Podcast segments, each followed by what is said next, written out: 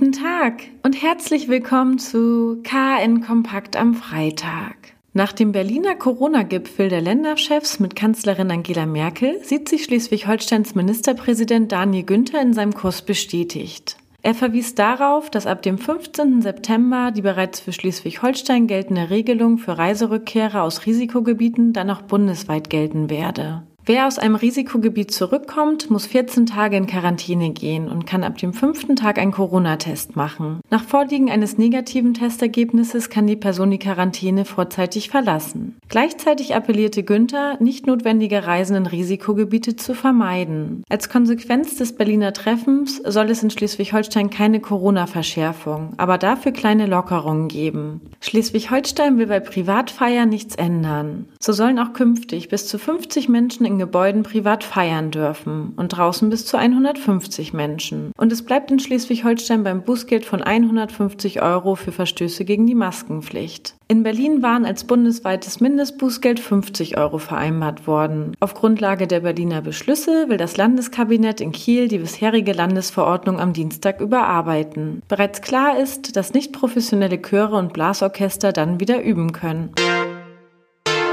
Wir berichteten gestern, für die Konzerte und Events auf der Kieler Woche müssen in diesem Jahr kostenfreie Tickets gebucht werden, die eine namentliche Zuordnung möglich machen. Pünktlich um 12 Uhr starteten die Veranstalter der Kieler Woche 2020 gestern das System zur kostenlosen Ticketreservierung. Doch schon nach kurzer Zeit ging der Online-Server in die Knie. In den sozialen Netzwerken wurde Kritik laut.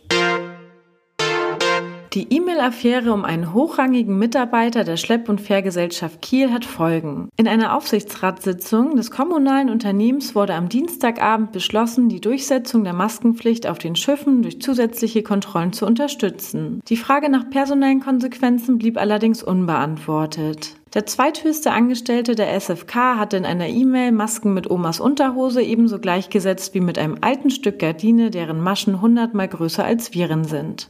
Wir wünschen Ihnen ein schönes Wochenende. Weitere Neuigkeiten aus Kiel, Schleswig-Holstein und der Welt finden Sie jederzeit unter kn-online.de.